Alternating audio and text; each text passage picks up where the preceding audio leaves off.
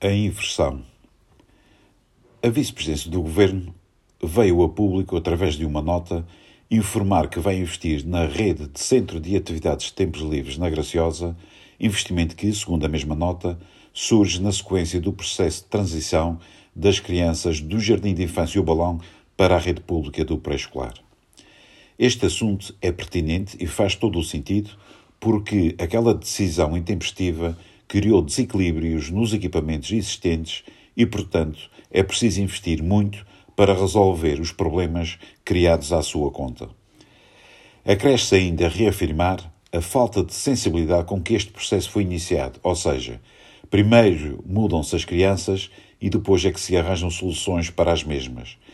E este é apenas um mau exemplo do que não pode nem devia acontecer.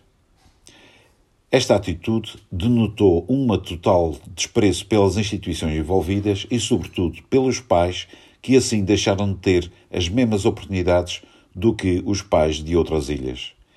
É triste fazer estas experiências usando crianças ao abrigo de critérios duvidosos.